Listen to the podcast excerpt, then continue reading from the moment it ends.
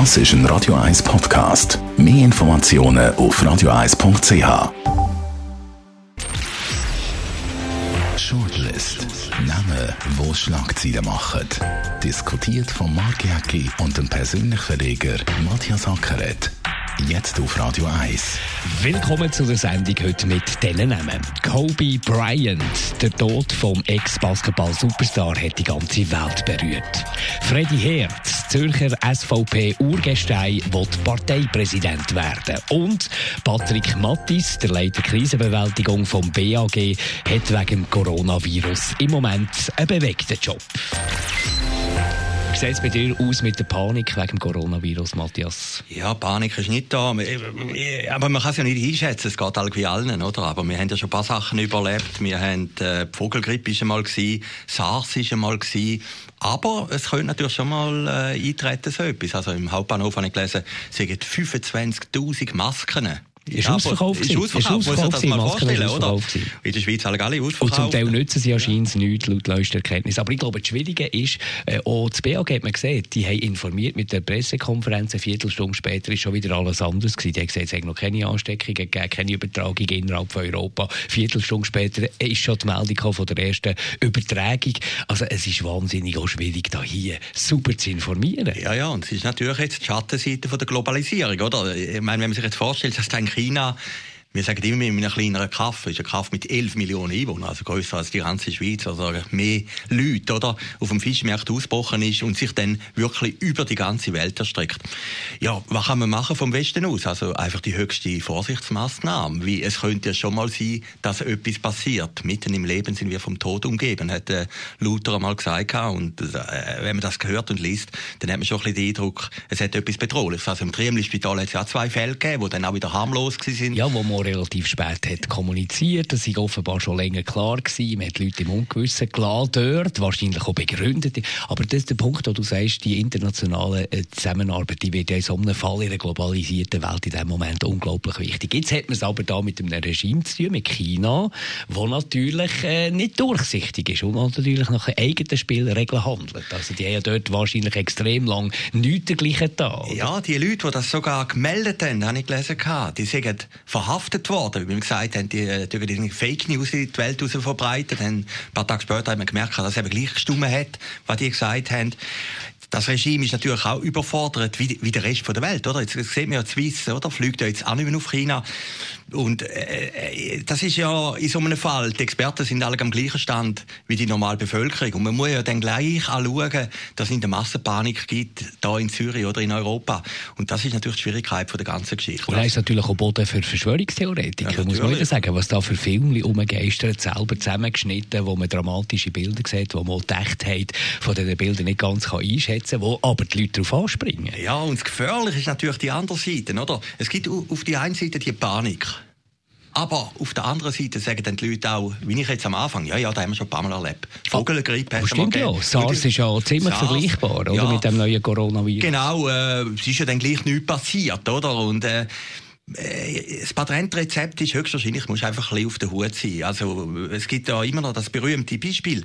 1918 sind an der Grippe mehr Leute gestorben, schlussendlich, wieder während dem ganzen Ersten Weltkrieg, oder? Und das zeigt ja, äh, da sind gleich Kräfte um gegen jeden Menschen. Noch nicht gefeit ist, auch in der heutigen, in der heutigen modernsten Zeit. Aber wenn man die Todesfälle, die es da wegen dem Coronavirus gegeben hat, vergleicht mit den Grippetodesfällen oder anderen Todesfällen, dann muss man es ja auch wieder relativieren, das Ganze, oder? Ja, es Unheimliche ist halt wie in einem Thriller oder in einem Netflix-Film, oder? Es kommt plötzlich über dich hier von allen Seiten und niemand kann es so richtig abschätzen, oder? Und dann kommt es noch von Asien. Jetzt habe ich gestern gelesen in den Tiefen vom Internet, oder? Dass es schon in Asien Leute gibt, die sagen, nein, wir werden nicht vom Westen diskriminiert werden. Äh, die vom Westen sagen alle, ihr verbreitet den Virus, oder? Das spielt natürlich ganz andere Reflexe Rolle. Ich glaube, Panik wäre das Falsche, aber man muss gleich im Griff haben, oder? Und ich habe auch gefunden, es ist irgendwo noch bedrohlich, wenn man sich das einfach vorstellt. Wir haben unser Büro in der Nähe vom Triemli-Spital, oder? Und plötzlich kommt eine Geschichte, die anfängt im Innersten von China kommt dann zwei Kilometer von dir in der Nähe an und äh, auch dann mit diesen 25'000 Masken, das zeigt ja gleich, das ist etwas, was die Leute wirklich tief beschäftigt. Und was eben auch noch interessant ist, es gibt so ein bisschen Aufbegehren innerhalb von China, wo man ja bis jetzt wirklich das Gefühl hat, das Regime hat die Bevölkerung dermaßen im Griff, dass dort äh, nichts passiert, ohne dass die das äh, kontrollieren oder äh, Repressionen da ergreifen. Aber jetzt plötzlich auf den, auf den Social Medias, auch auf illegalen Social Medias, äh, macht sich da Protest und Unmut von der Bevölkerung breit, die sich nicht mehr geschützt fühlt von der Regierung. Ja, das ist doch bei diesen Diktaturen, das erleben wir auch bei Aber mir. das könnte ja, ja schon ungemütlich ja, werden, natürlich, oder? natürlich. Darum schlönt die ja gerade zurück. Das haben wir ja gesehen in Hongkong, oder? Das Regime hat natürlich extrem Angst, dass da könnte es einen Urknall geben, dass es eine Explosion gibt, oder? Die sind ja nicht ganz sicher im Sattel. Darum greifen sie also her durch. Im Iran haben wir eine ähnliche Entwicklung, oder? Die äh, diktatorischen Regime haben Angst, dass es irgendeine Zusammenballungen gibt von Leuten, vor allem jetzt im heutigen Zeitalter mit dem Internet, mit den sozialen Medien, ist das noch einfacher zu mobilisieren und dann plötzlich anfangen könnte brennen und zu einem Schwellenbrand gehen, oder? Und das ist natürlich äh, die große Angst vom chinesischen Regime, oder? Und, und jetzt haben wir gesehen, Hongkong und jetzt eben die äh, Verbreitung von dem Virus. Also das Regime ist natürlich bestrebt, dass das unterdrücken können. Hat das Gefühl, in einem Monat reden wir noch über Coronavirus? Boah, ist schwierig abzuschätzen. Also, was wir machen, ist Stammtisch, aber ich habe kein schlechtes Gewissen. Wie alle, die über das reden, ist Stammtisch, oder? Da hast du vorhin gesagt, mal sagt man A, nächste Minute sagt man wieder B. Man will keine Massenpanik, aber gleich man muss irgendwo durch im Griff haben und im Auge behalten. Stammtisch ist nicht so schlechtes Stichwort für unseren nächsten Namen. Freddy Heer, einer aus dem Kreis Keib, einer aus dem Kreis 4, einer, der weiss, wie das Leben da in Zürich äh, vonstatten geht. Wirklich ähm, an der Basis. Er möchte gerne SVP-Präsident werden.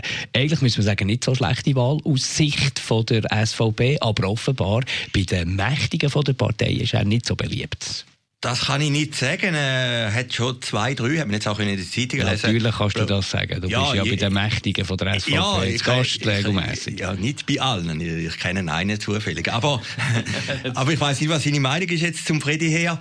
Der Freddy Heer hat ein paar Mal gesagt, eben, es sei kein Sanierungsfall. Der Christoph Blocher hat es auch letzte Woche im Tele Blocher gesagt, nein, die SVP sei im Moment ein Sanierungsfall.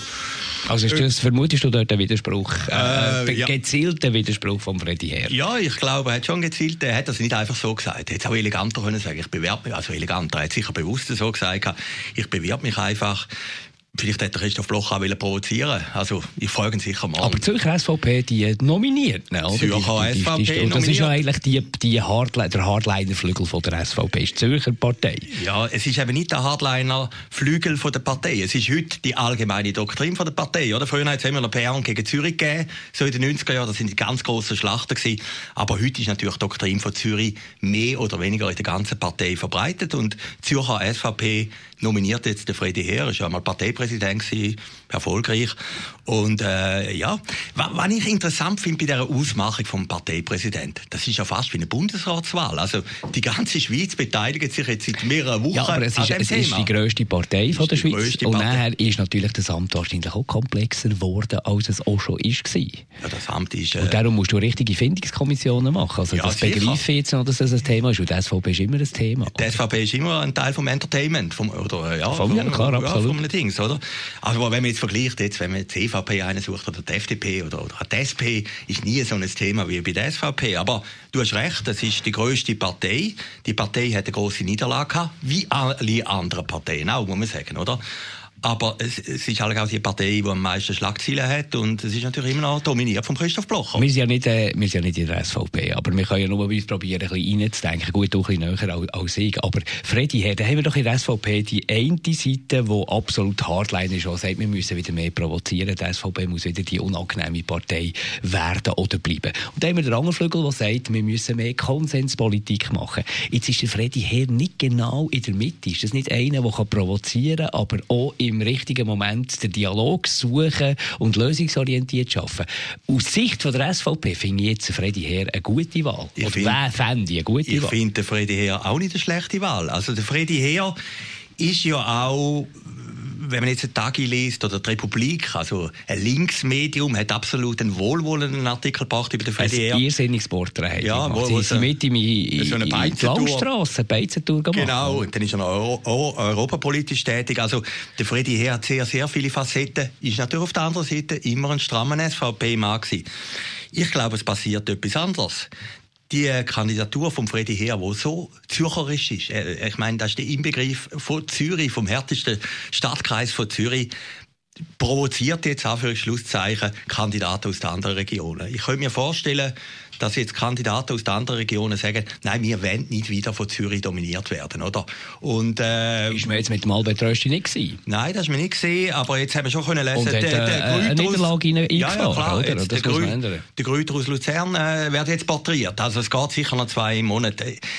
Am Schluss das ist meine Prognose jetzt. Wird es Freddy Herr nicht machen? Nein, ich glaube auch nicht. Glaube ich, ich, glaube, ich glaube, ein wichtiger Grund ist, dass er offenbar jetzt eben ähm, Christoph Bloch ein auf die Füße treten ist, mit Gegenrede. Das wird nicht äh, gern gesehen äh, an der Spitze von der Partei, die schlussendlich gleich noch nominiert. Und andererseits, offenbar, ist er nicht so ein riesen Organisator. Er ist ein Schaffer. Er ist einer, der die Ärmel hinterher krempelt und anpackt. Aber als Parteipräsident wird natürlich auch einer gesucht, der, der ein bisschen organisieren und das Ganze orchestrieren Ja, die Partei hat natürlich eins Problem. Er hat immer gesagt, Tromandi, oder? Das hat schon der der Ueli Maurer, der jetzt Bundespräsident war, oder? Der, der hat dort eigentlich die Sektionen aufgebaut. Dann der Toni Brunner, oder? Hat auch, ist äh, im ganzen Land herumgefahren. Aber man hat die Romandie nie richtig angebracht. Und nach der Wahl von Herrn Pamela als Bundesrat vor fünf Jahren hat man gesagt, ja, jetzt hat man irgendwie ein Zugpferd in der Romandie. Und das hat nicht so richtig geklappt. Und das ist halt die Aufgabe also im Aufgabenprofil vom neuen Parteipräsidenten, dass er eben diese Sektionen aufbaut. Wenn du etwas müsstest sagen, wenn du jemanden müsstest bestimmen, wer wäre denn dein Kandidat? Ja, das ist noch schwierig zu sagen. Also es ist ja noch Matter, sie ist da Matter hat sich zurückgezogen. Hat sich zurückgezogen. Ja, ich tippe jetzt drauf, am Schluss kommt jemand, den man gar nicht erwartet. Also das wird jetzt die große Überraschung sein. Wie so ein Zauberer bringt man jemanden, den man hin und vorne nicht erwartet. Eine ich Frau? Würde, eine, Frau? Frau äh, unbestritten wäre, ich würde Toni Brunner noch mal bringen, aber das ist absolut, ich glaube, das ist absolut... Toni, Toni Brunner bringst du jetzt, äh, auch im Schweizer Fernsehen Samstag ja, wird, bringst du Toni Brunner an. Also Toni Brunner äh, als Matthias Sacker hat seine Allzeitwaffe für ja, ja, alles. Da hast du völlig recht und äh, da kann sicher sein, er kommt nie, oder? Aber, aber ich glaube, da haben sicher auch bearbeitet, aber der, der Toni Brunner wollte es wirklich nicht machen. Da wäre natürlich der ideale Präsident gewesen, oder? Aber äh, wünschen wir Freddy Herr von dieser Seite ja, alles klar, Gute. Ich meine, als, als Zürcher Lokalradio muss man ein Interesse haben. Ist man, ist man wenn man für, für, für jemanden will, für den Freddy Herr. Sehr gut. Gehen wir zum Kobe Bryant. Das war ein Basketball-Superstar, 41, ist beim Helikopterflug ums Leben gekommen, zusammen mit seiner Tochter. Die ganze Welt hat trauert. Natürlich von Amerika äh, ganz extrem, aber auch hier in Europa, in der Schweiz. Mir hat der Name etwas gesagt. Ich habe vielleicht zwei, drei Mal irgendwie einen Videoclip gesehen, wo der gespielt hat. Sensationeller Basketballspieler. Aber so, dass es so eine äh, Trauer gibt und alle darüber reden und alle so schockiert sind, hätte ich jetzt gleich nicht gedacht. Auch da bei uns in der Schweiz. Ja, da war wieder ein Moment, wo die Welt einfach stillgestanden ist. Ich habe das gesehen auf den sozialen Medien. Der Nick Hartmann, hat plötzlich so ein Lakers-T-Shirt gepostet. Genau. Und ich bin gar, nicht, äh, gar nicht gewusst, dass der Basketball-Fan ist. Oder? Das weiß ich nicht, aber ja, irgendwie habe ich gedacht, Lakers, Lakers ist für mich immer noch Rapperswil Jona, oder? Und dann habe ich gedacht, und dann aber plötzlich auf allen Kanälen, im, im Facebook ist es gekommen, im Instagram ist es gekommen. Und es ist so ein Moment gewesen, wo die Zeit einfach für einen ja, für ein paar Sekunden stillgestanden ist. Köbi Kuhn haben wir das erlebt vor Weihnachten. Eben, aber ich meine, das, ist einer, das ist einer, einer, der natürlich irgendwie auch hierzulande, aber eben Kobe Bryant, ich nehme jetzt nicht an, wenn du das Bellevue gehst, fragen, dass Menge ein Spiel von dem gesehen hat. Und ich bin auch fast überzeugt, dass vielleicht die meisten den Namen schon mal gehört haben, aber nicht wahnsinnig viele können damit anfangen. Aber gleich ist irgendwie auch, und natürlich das Familiendrama, muss man sich mal vorstellen. 18-jährige Tochter, hat noch ein kleines Baby daheim, äh, eine Frau, die er zurücklässt. Also das ist natürlich eigentlich ein Drama, das man sich nicht vorstellen will, wie das ist für eine Familie. Ja, ja, klar. Und das macht dann natürlich absolut unsterblich. Ich habe dann nachher nachgeschaut. Fünfmal hat er Meisterschaft gewonnen, zwei Goldmedaillen an der Olympiade. Hat sogar noch den Oscar gewonnen, muss ich da vorstellen. Er hat mal ein Drehbuch geschrieben für einen Film. Er hat eine Beziehung zur Schweiz, ist in Bottmingen in die internationale Schule gegangen und ist, glaube ich, in Italien aufgewachsen. Ja, ich glaube mit dem Vater irgendwie mal auf Reis und dort mal, genau. mal, mal in die Schule gegangen. der Vater genau. hat dann irgendwie in Mühlhausen gespielt und er ist dann in die Schule gegangen. Also von dem her ist schon ein Bezug da, aber äh, es ist dann halt schon faszinierend, dass plötzlich Leute, auch die Leute äh, am nächsten Tag, haben dann alle über den geredet, die ihn vorher noch nicht kennt haben. Und das sind dann schon faszinierende Phänomene. Also bei der Grammy-Verleihung ist ja dann bekannt worden, dass er abgestürzt ist und da war ja die große Betroffenheit gewesen. und äh, ja, es geht einem gleich dann gleich. Und, und ganz extrem war es ja bei den Amerikanern gewesen. Jimmy Kimmel, ja. Late-Night-Moderator, der plötzlich im Studio ist gestanden, äh, wo die Nachricht ist gekommen, also bei der nächsten Sendung kein Publikum, keine Gags, nichts, sondern eine Art Sondersendung, wo er einen Monolog hat geführt ohne Pointe für ist, weil es einfach nicht angebracht war, hat er gesagt, äh, in so einem Moment eine Comedy-Show zu machen und dann überall die Videoclips, die Zusammenschnitte mit pathetischer Musik drunter, also auch wenn man überhaupt nichts mit dem Kobe Bryant zu tun hatte, es hat ihm irgendwie angefangen berühren. Ja. Ist reingekommen. Also mir ist genau gleich gegangen. ich, ich habe wirklich über die sozialen Medien das erfahren. Und das ist ja gerade die neue Kommunikation. Da schließt sich ja der Kreis von dieser Sendung wieder, dass heute natürlich mehr oder weniger immer mehr so kommuniziert wird. Aber es hat eine dunkle Seite gegeben. Ja, also, äh, Vergewaltigungsfall ist mal, ist, gewesen, ist wo, dann, in der Luft wo man aber fairerweise sagen, ist dann die Klage ist dann fallen gelassen worden. Es hat einen Vergleich gegeben, glaube ich, ja, dort. Und dann hat er seiner Ehefrau Vanessa einen Ring geschenkt, einen Diamantenring, für 4 Millionen Dollar. Muss ich das mal vorstellen, oder? Also ein bewegtes Leben, ein intensives Leben, das leider viel zu früh natürlich ist äh, zu Ende gegangen mit dem Helikopterunfall. Das war die Shortlist von heute. Nächste Woche, wegen Sportferien, machen wir eine kleine Pause. Wir kommen übernächste Woche wieder zurück. Also am Donnerstag in der Woche die nächste Ausgabe von der Shortlist. Shortlist mit dem Mark Jäcki und dem Matthias Ackeret. Zum Nachlesen und Abonnieren als Podcast auf radioeis.ch.